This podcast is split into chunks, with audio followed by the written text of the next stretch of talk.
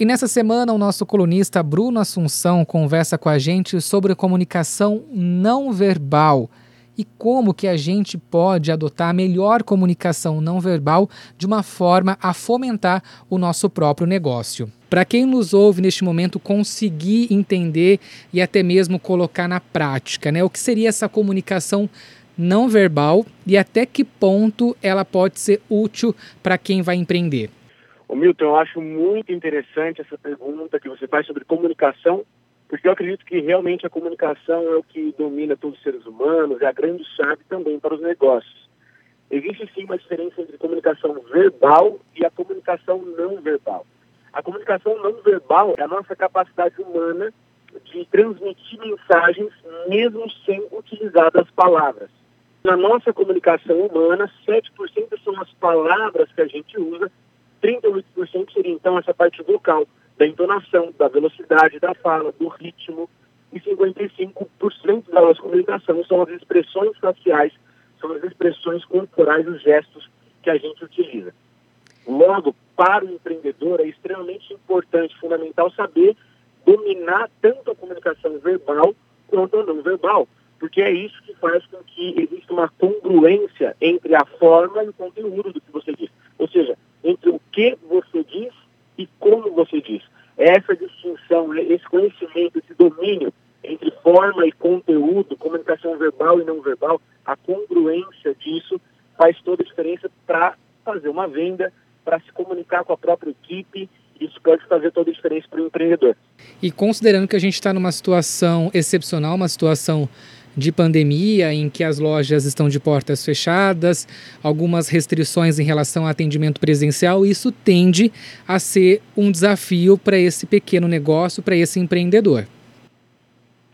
Sem dúvida nenhuma. A gente perde com o digital aqueles 55%, que são os gestos, as expressões faciais. A não ser que o empreendedor vá fazer uma live sobre o produto dele, ou ele vai fazer um vídeo sobre o produto, ainda isso é, se mantém sobre a comunicação não verbal das, da, dos gestos, das expressões corporais.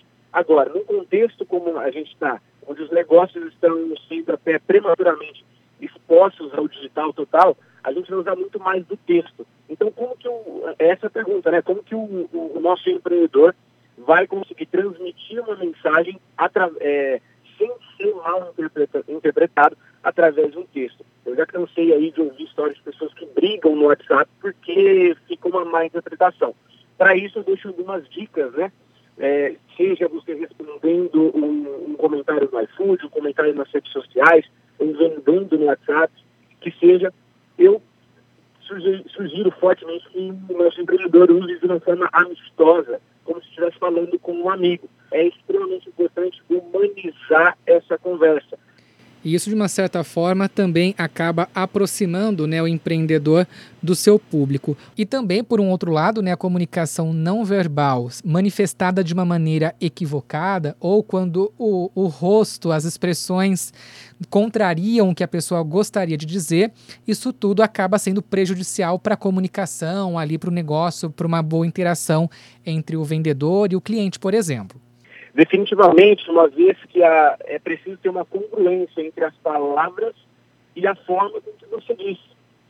Se, se não tiver essa congruência, a gente sabe, Milton, você e eu, a gente, nós somos é, consumidores também. A gente sabe quando um, um vendedor não está confiante com relação ao produto, ele não, tá, não conhece 100% do produto, você sabe quando a pessoa está mentindo, você sabe quando a pessoa está é, tá pensando o que ela vai dizer, mas ela não tem tanta certeza isso descredibiliza, isso quebra todo o relacionamento, porque não se baseia no relacionamento entre cliente e empreendedor, num relacionamento entre as verdades, né? Parece que está faltando alguma coisa, porque não tem congruência entre forma e conteúdo. Bruno Assunção conversando com a gente, coluna CBN Empreende. Bruno, obrigado pela participação e até semana que vem. Beijo para todos os ouvintes, para que todos fiquem em casa e com saúde. Lembrando que esse conteúdo fica disponível lá no site da CBN, cbnararaquara.com.br.